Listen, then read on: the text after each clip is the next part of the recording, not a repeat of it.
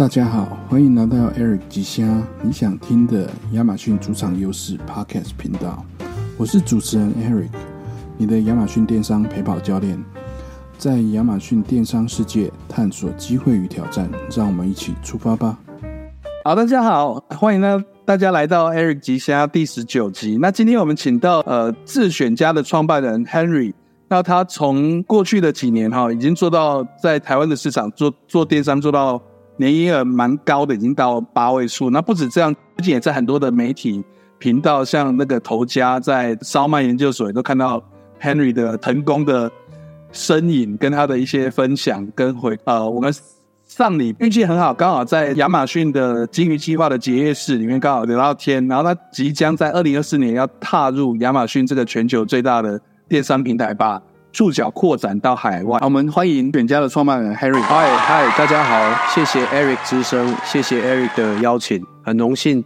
到这个频道跟大家交流分享。好，谢谢 Eric 今天播时间哦。相信你平常应该都很忙。那呃，首首先哈，就是自我介绍一下，跟听众介绍一下，说你的这个还没有进到亚马逊之前，在台湾的电商的经验。好，哎，我我先介绍一下我们 Whisper 自选家，就是呃，基本上你想得到的一些三 C 配件、手机周边，我们都有卖，像蓝牙耳机、行动电源、充电器，然后充电线。然后啊，像最近还有这个蓝牙喇叭，然后啊，宠物的喂食器，甚至到啊，Mobile Pixel 的延伸荧幕，还有呃，我们最近还有 U Smile 的电动牙刷。其实我们就是想要打造一个一站式的三 C 的呃三 C 平台。那用户到了这边，他可以满足他对于生活跟工作的所有想象，这是我们自选家在做的事情。所以。啊，我们在帮助这些全球新创的品牌，它可能来自深圳、来自呃美国哦，他都会啊想要进入台湾，那他就会想到 Whisper 自选家，因为我们提供一个呃 Total Solution 给他，不管是在金流、物流，或者是仓储、出货，然后甚至品牌行销、品牌营运，这都是。呃，自选家可以帮忙全面打造的。那相对于以往的传统代理商，他可能比较多扛货，然后他还要找之外面的奥美啊，或者是一些 PR agency 去操作。那自选家拥有的是更全面的一个一个 all in one 的 solution 的能力。对，所以很多新创的品牌都会啊，希望透过 Whisper 自选家来触达台湾的用户。那另外一部分，我们也帮台湾的用户去选到这些全球新创的三 C 潮品，然后我们希望。就是一些新奇特的东西，然后全球这些三 C 的潮品都可以在这边购买，那就是满足这些求新求变的人的需求。这样，谢谢你介绍呃自选家的这个品牌哦，这样子听起来就是一个三 C 的潮牌。那那我们现在二零二四年，你如果有想要呃跨足到亚马逊这个北美北美的这个市场的话，那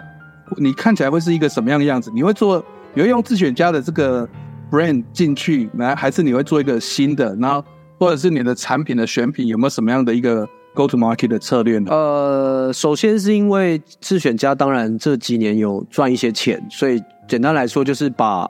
自选家作为我们呃一个小金鸡吧，金鸡母，它有赚一些钱，然后我们就投资做一个自有品牌。那回到这是我自己啊多年前的理想跟梦想，因为我人在富士康的时候，我周日。哦，我那时候做做台干，我周日就会去华强北批货到亚马逊卖。那那时候正巧碰上这个华南城啊、坂田啊，这个深圳比较有名的一些大卖崛起的过程。那那时候其实我是非常想要想要参与，但是就其实那时候也没有做起来。所以简单来说，就是我现在除了啊，当然就是自选家自己这个呃这个这个公司的扶持之外。那我们也有自己的理想，就是想要打造一些我们觉得对人们的生活跟科技啊可以带来效率的产品。所以我们这家公司叫创物者股份有限公司。那我们也希望就是类似 Anchor 去打造很多不同品类的矩阵。那有不同品牌，比如说可能充电类的，可能是呃女性三 C 个个人就 personal care 护理类的，那也有可能是一些。呃，就是蓝牙音频类的，就是我们想要也，呃，根据市场的需求跟趋势去创造一些品类跟品牌，然后来满足就是用户的需求。对，所以大概是呃从简单来说，就是从自选的这个四五年的积累，这些品牌营运的的一些技巧，然后还有我自己最初的梦想，希望啊，毕竟台湾的市场其实人口有限，那我觉得我也希望最终可以宣告自己打造一个 number one 的，以台湾为出发的一个三 C 配件以及这个周边的一个品牌的的一个集团，这是我自己的一个理想跟梦想。好，谢谢谢谢 Henry 的分享哈，就是有有了一定的成功的模式，那希望能够复制这样子同样的模式啊。我觉得以成功经验来讲，我自己一直认为一个一一个道理啦，就是成功不可复制啊，成功是不可复制的。哦，那经经验是可以传承，但是成功是不能复制。所以对我来说，亚马逊就是一个新的。新的大陆吧，新大陆。对对对对，对我来说，呃，可以通的东西是一些相对通式的东西，比如说刚讲的 go to market，比如说啊 branding marketing，或者是就是一个四 P，就是 pricing promotion 这种定价策略啊，然后营销策略、品牌运营策略，这个是啊全球可能。都是，就是其实这已经这个品牌的发展，从什么可口可乐、麦当劳这种大品牌，都已经发展到现在都很成熟的。那这个是啊，别人的顿悟都是基本功嘛，就别别人已经搞一百年了，我们可能就就是好好的去去学习这些多这些书籍跟这些理论去应用。那所以对于我来说，我刚讲的总结来说，就是通识的能力是可以对等转换，但是在亚马逊的。这个平台的操作面啊，或者是一些细节，比如说啊，美国要找哪些的科技网红，然后怎么样的合作方式，然后呃呃，对 localization 这个 copywriting 怎么写，然后如果公司可能营业额再大一点，要 recruit 怎么样的伙伴，然后它的 channel 的布局怎么打，这个是比较在地化的东西，这个可能需要学习，但是。更多的是在思维上面，是我觉得是可以对等转换的。那所以总结来说，就是品牌运营、品牌行销这些是可以、可以、可以从呃 Whisper 自选家过去我们在台湾的一些零到一的品牌操作，可以可以把一些成功的方法论，然后去截取一些精华之后，然后去重新 localize 到美国，然后去操作。那再来就是一些。呃，失败的经验我觉得更重要，就是可能过去在现金流部分、在采购预估部分，甚至在整个呃检验部分，就是过去有踩到坑的这些东西，实际上可以帮助我在这一次，我我我定义为二次创业了，在二次创业的过程中，可以比别人，或者应该说可以比较避开一些本来就应该识别的风险。那我觉得这个更宝贵，这个比。就是成功经验还宝贵，就是失败的经验不要再踩。这个，这个是我觉得更重要。而且我们大概就这样，大概到这里，对对，然后大概讲到这里，哦，这个不是 like 哦，我觉得我觉得你讲的真的非常好，就是呃，成功不可复制，但经验可以传承。人家已经做过了百年的这些事情，就跟着做，就也不会差太远啊。那所以我觉得这这一集真的很多的这个中南部或者是一些新进来二零二四年的这些。新的卖家想要踏进来的，都可以好好听听这一集啊。就是 Henry 的这个一开始进来的这个 mindset 就已经到了，呃，人家已经做过对的事情，然后我们就照着做。失败的时候，因为我们不要再去踩，然后我们整个进到呃里面之后的在地化，都已经有相对的 mindset 跟布局。我觉得就是就像我跟 Watson 在会场跟你聊过，我们就觉得你的你的成功的途径跟路径，跟你背后已经。准备好的资源，就让你的成功几率可以大很多哈。那也谢谢，也谢谢你的这些。我们再往下面的一个题目，就是说，呃，除了刚刚的这些，等于是策略跟心法，你在选品的部分有没有你已经掌握的资讯调查，或者说你你要怎么样？因为我们在亚马逊，我们如果你你在我们今天之前如果有看过一些 YouTube 的 video，相信也也有可能你也已经有被一些广告打到过。就是比如说那个有一些对有一些广告，他说你在阿里巴巴批货啊，然后那里是多少钱，然后进来亚马逊是多少钱啊等等，那你要怎么样选品？你有没有一些想法跟大家聊聊看？那我也我们我我这里也可以跟你做一些讨论。好，其实选品部分，我觉得第一个一定是选自己有兴趣跟热情的，就是自己自己觉得哎，对自己生活跟工作方面有用处的。那我的做法就是我自己会啊有一些样机，我会拿回去自己测，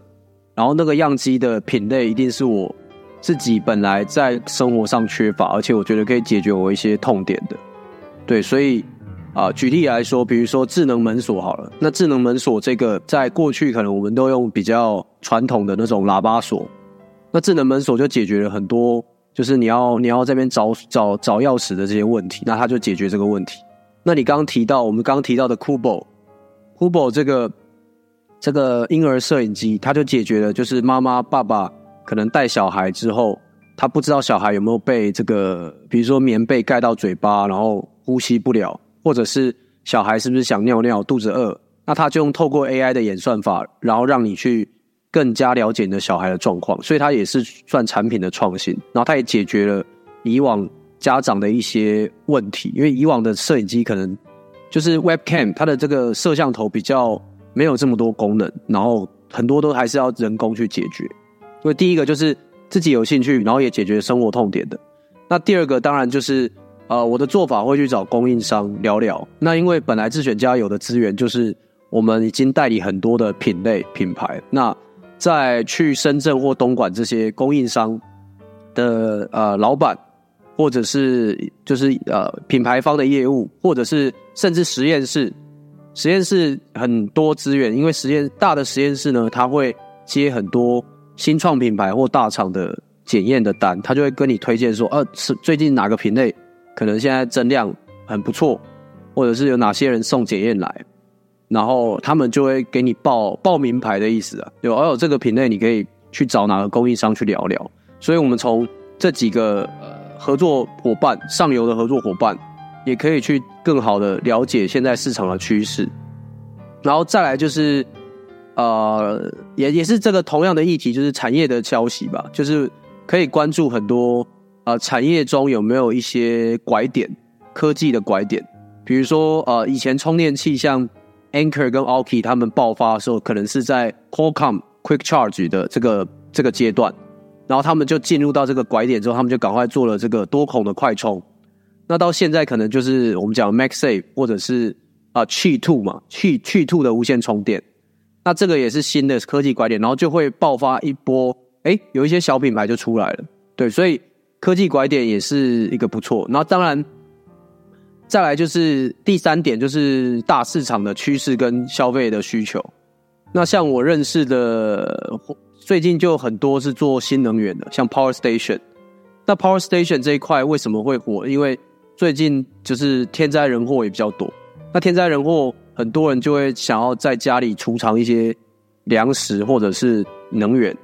那这也是直接就是去储备这样的市场需求。所以这这类的也会是一个未来的趋势，对。所以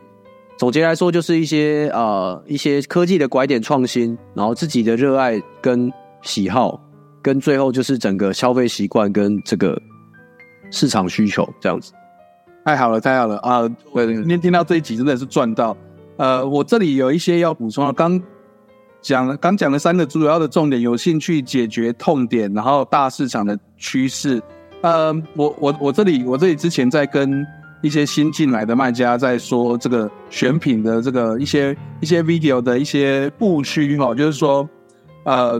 除了刚刚的这些之外，因为科技三 C 的产品，呃，好像比较少有 season seasonality，就是季节性的问题，因为有一些呃，比如说像游泳池的东西或滑雪的东西，这些叫它就只能够或者是一些园艺工具，它只能卖春天。那所以啊，但是但是这个这个季节性已经排除。那另外我们在亚马逊要进去之前，我们还会再评估的东西就是，呃，刚你讲的趋势哈，趋势我们会去看一些，呃呃，除了 Google Trend，然后包含亚马逊里面的一些商机探测器，然后它有一些呃 Pinterest 的 Trend，然后或者是 Social Media 上面的 b a s u m o 把 Rumor 上面的一些大家的讨论，就是像你说的这些一些科技论坛里面，Reddit，美国像美国的 PPT、Reddit、呃 Quora 这些地方，是不是有一些已经存在的研究讨论？那我我我好像听到你在头家的那个访谈里面，你有讲到呃，比如说一个你在看一个 trend 啊，你会在什么时候，就是它的从起我们说从起点到高点到消退，然后到重点，因为在呃怎么看，然后在什么时候进去又比较安全？我们先讲 trend 这个哦，我等下还有几点补充哦，我知道我们再把哦再把它剪一剪。trend trend 呃，去怎么看？哦，其实这个这个我觉得蛮有名的一个理论叫做就是创新扩散理论，就是这个这个大家应该会比较了解，就是啊、他在讲的是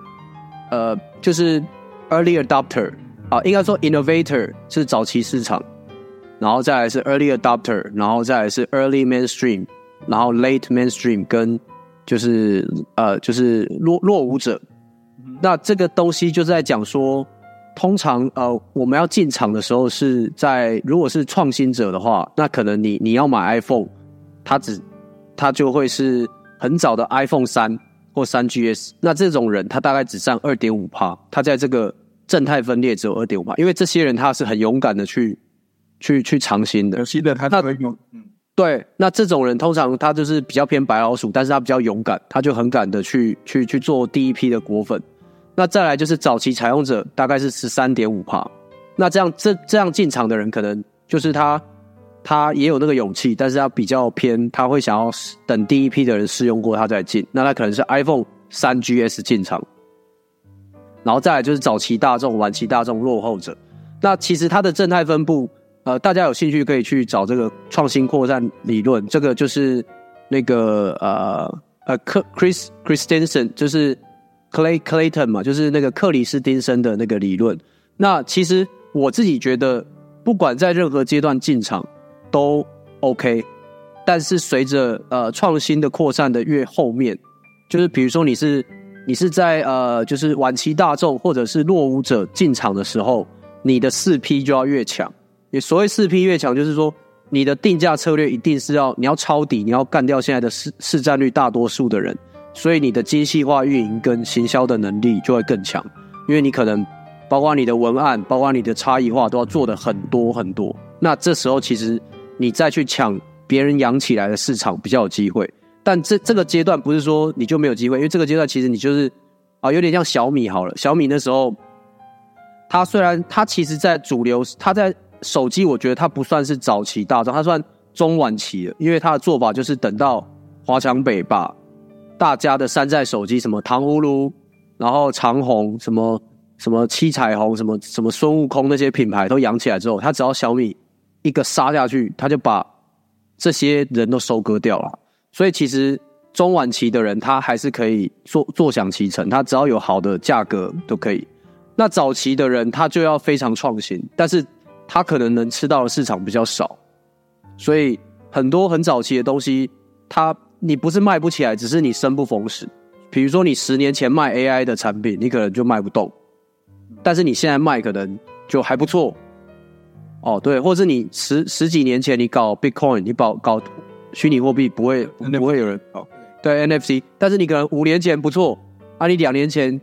又不好了，所以就是那个趋势，就是随着这个创新扩散去改这样子。所以我我会觉得总结就是每个阶段进场都有每个阶段的风口，它即便没有风口的时候，也可以透过很精细化的操作，让你杀出一条血路这样子。所以就端看你想要，呃，你想要进进场的产品呢，它现在是属于 early adopter，就是一个非常创新的产品，还是你现在在卖的已经是非常成熟市场的产品？你要抢增量市场，还是你要做存量市场，还是你两个都要这样子？大大概今天能邀请到你真的是太荣幸了，我们的听众真的太有福了。因为我们本来在讨论这些呃刚讲的 trend 的时候，就是在所有的 Amazon 的选品的这些教材教科书，说从过去八年，它大概都是说你不要去选到那种 fidget spinner 手指陀螺、手指猴，然后之前的筋膜枪这种，它就是呃有一批有一批人他们就是在做这样子的。这一年度的产品的炒作，你不要去跟到这种东西的尾端，你就会堆了一大批货的这些手指陀螺卖不出去。那所以不要去找那种 trending and fading，不要在 fading 的阶段进去。可是刚你说的，在在中晚期在中晚期反而是有不同的呃做法，就是对啊，对啊，其实跟其实跟我们这几年听到的 Amazon 的选品的策略都不太一样。那啊、呃现在你的呃你的品牌跟品品类品相又多的情况下，所以我就觉得风险相相对就分散了很多呢。然后再加上你不会去有呃有这种你必须要去选一个，它就是永远永远都是因为三七的产品，它都会跟着时代、跟人们的需求、跟着这些呃不同的接口、不同的这些协定的程序，它都会一直一直去改变的，所以它还是会有一定的这种呃要去跟啊，那还是会有对 early adopter 跟呃 late mainstream，像你说的这些人在不同的阶段，像有一些很比较老一辈的，他们就哎可能很很慢才接受得到智慧型手机，对啊，对啊，对啊，这些，那所以还是有它的市场在。好，太好了，那所以又增加了我们这些还没有进来的人的信心呢。就是说，不管你是早是晚，只要你不要去碰到那种就是很短线的、很短线的这种人家是操作，然后大家都抢着进去的那个，那个就先不要。那其他的都还可以透过你的定位跟策略，哦，来来去找到一个你合适，然后去切一块你切一块你的 market share 出来。好，对对对，谢谢谢谢。好，呃，再来我们市场调查跟 SEO 这一段也刚好是我要补充的，就是说，呃，这段也是刚在你的分享里面没有提到，因为我们在呃 Amazon 里面很看重的一个就是呃关键字搜索的排名，就是说我们在我们在做某一个产品之前，他们的就是在 YouTube 的 video 上面，你如果看到，他们都会去阿里巴巴 .com 上面去搜寻某一个关键字，某一个产品的关键字。然后现在把那个关键字再丢过来 Amazon 的搜寻列里面看看，现在搜寻这个字有第一个他们看多少的结果哦，比如说我们搜寻手机壳，可能就有一千万个结果，然后可能就有四百多页，你的竞争对手就是那么多，然后再来他们会再去分析说第一页的第一页的呃对手，哦，因为我搜寻这个字，第一页、第二页大家可能就买了嘛，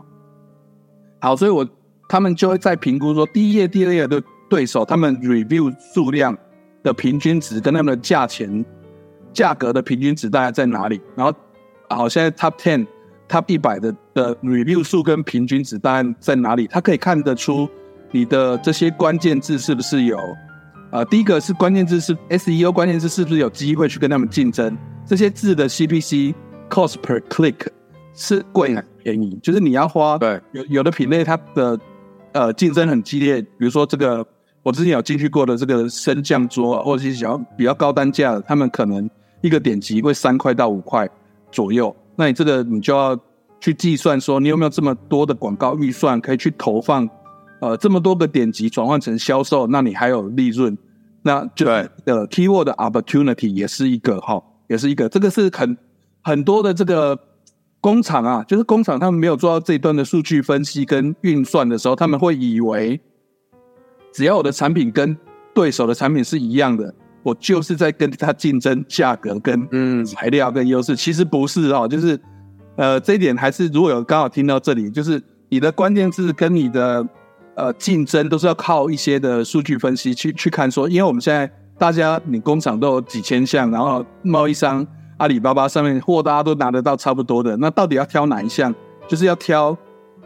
既有需求，然后竞争又相对没有那么的激烈的，然后我们会比较有机会，review 数又没有那么多，我们比较容易追的追赶得上，然后价钱又是让我们可以有利润空间的这个，那这个是我呃做的一些补充啊，就是说对于呃市场调查跟 SEO 关键字。就亚马逊站内的，我们现在是只讲站内。那站外不晓得你在呃这里刚讲完的站亚马逊站内要做这些的事情哈。那你在站外，你呃就是你要 go to market 的时候，你会不会去看一看竞争对手的，比如说他们的官网，在亚马逊以外哦，他们的官网、社群媒体或者是其他的部分，你有没有在呃啊，或者是做一些顾客的，像我们刚刚说的，就是在你。进到市场之前，先去听看一些论坛上面大家的讨论，就是 off Amazon 的的一些策略跟计划，你有没有在呃有一些经验可以分享给大家？呃，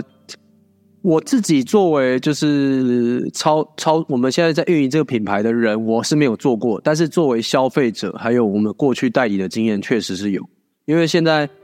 运营部分，我可能刚开始启动，我也是先交给专业的协助，就是代运营刚开始。那如果回到你刚刚讲那个议题，就是我觉得它比较偏呃 VOC 嘛，就是 Voice of Customers，就是你可能会。透过在呃亚马逊的呃 rating customer rating 下面去去看这个这个评价上面它的啊用户的痛点，然后去收集，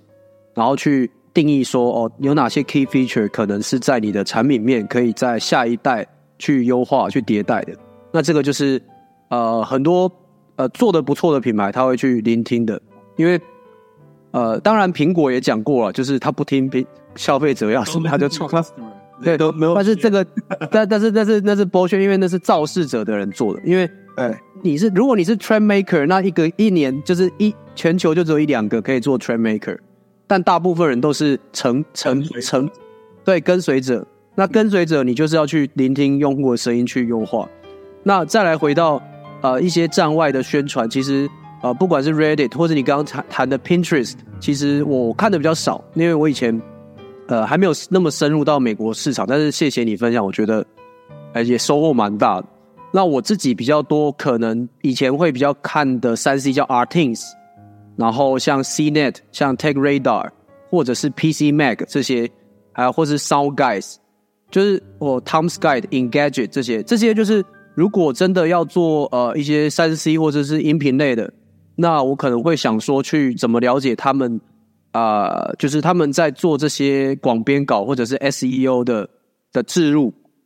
哦，这些 PR 的 PR 的这个呃，可能是产品互惠，还是说它是有有这个付费的？它在这个引流相方面的效果是怎么样的？那当然有一些就是呃，你刚刚说的论坛的那种大神，在这这个我们在 PTT 也有做过，就是我们可能会 give away 一些给到一些呃论坛。对论坛的大 V 嘛，大陆叫大 V，那在美国可能叫 influencer，那这些 influencer 去帮忙做一些 unboxing，就做一些开箱，这样，这可能是我啊初步的想法。然后另外就是 TikTok，它现在在北美也开始有这个呃 sale 的功能，就是 TikTok Shop，TikTok Shop。那对 TikTok Shop 的短短影音的这个宣传效果，在现在这也是有呃流量的红利。那我觉得这可能都是一些站外的呃宣传的做法。对，那那站内的话，其实我觉得刚刚 Eric 讲到的点，我我自己的呃解读就是，其实你要懂得，简单来说就是要懂得每个平台的演算法了，不管是亚马逊的，不管是 YouTube 的，或者是 Google Search，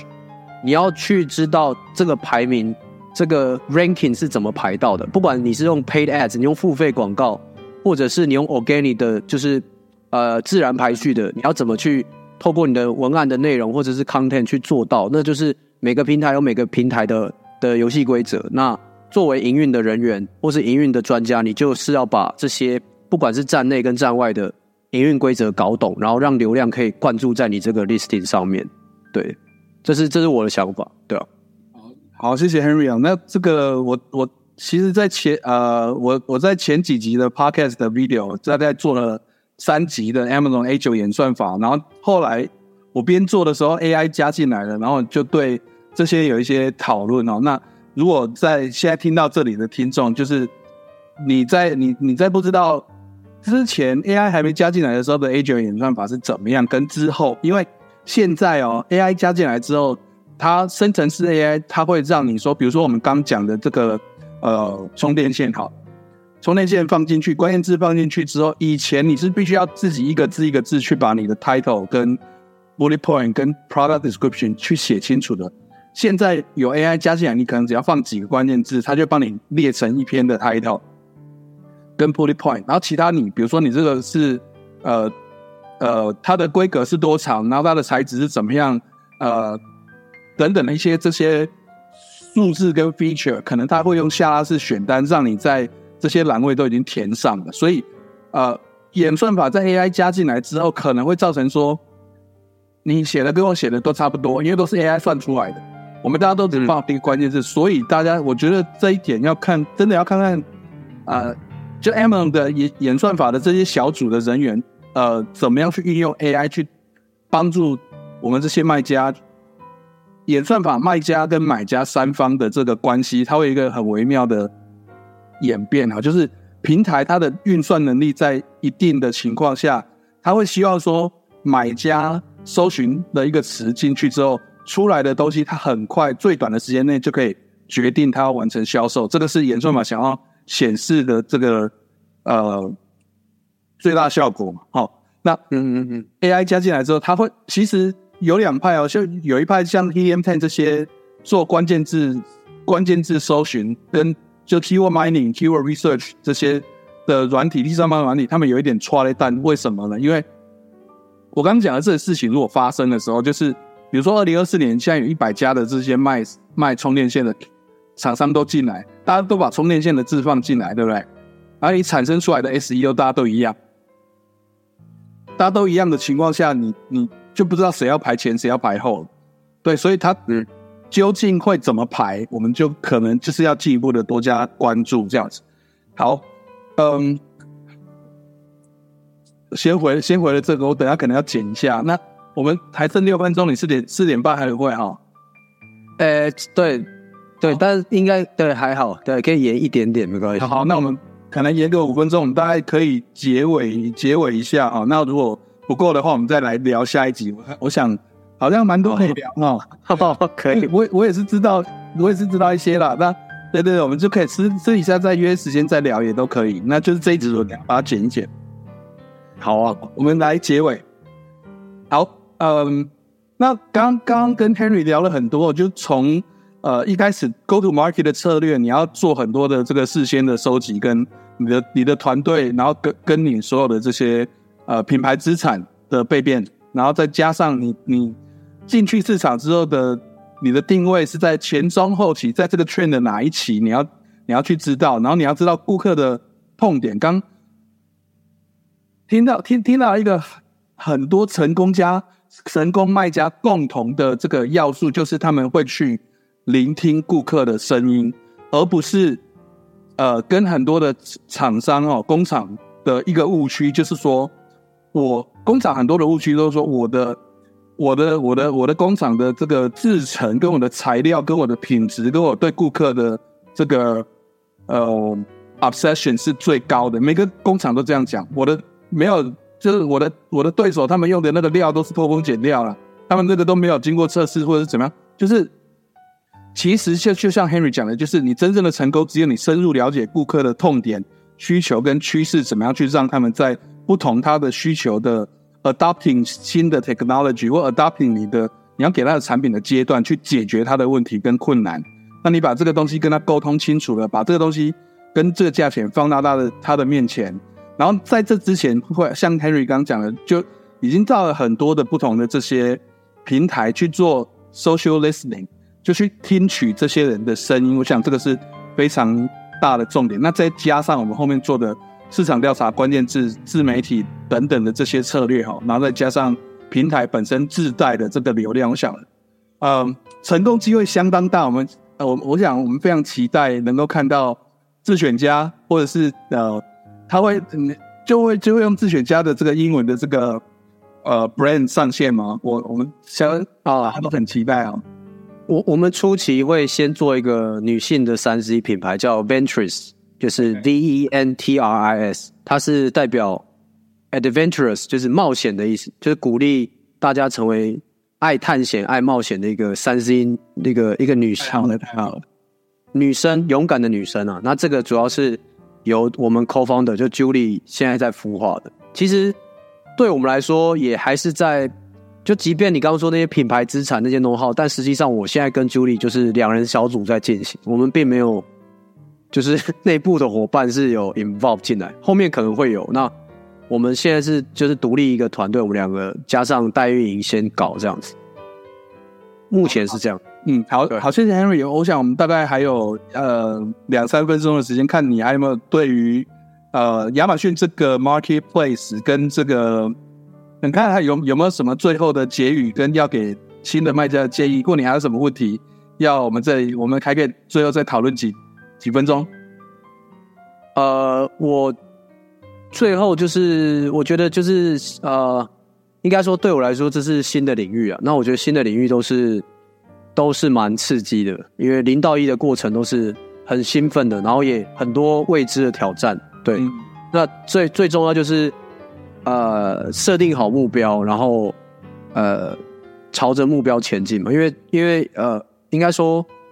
很多做零到一的阶段的人，可能比较缺的是一些精细化去管理自己的指标的能力。那我觉得，我期望我自己也是，除了比较天马行空，可以开创一些新的东西，那也可以落地把一些啊指标面的，对指标面的，然后 forecast 面的东西，就是在这种跨境的生意上面拉通。对，因为毕竟，呃，其实。跨到其他国家的市场，这个风险也是很大的。对，然后我也是希望，就是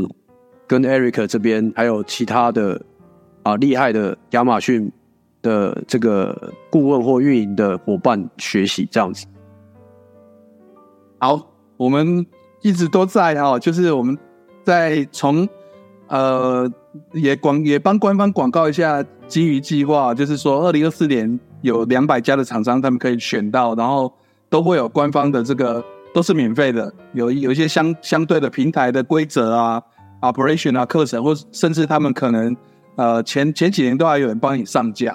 都有人帮你上架，帮你看看就有，然后各种服务商的这个看你是需要物流、金流，然后运营、代运营，然后广告啊、商标等等很多啦，很多。然后另外我们有一些就是我啊、蛙神这些，就是在之前都有被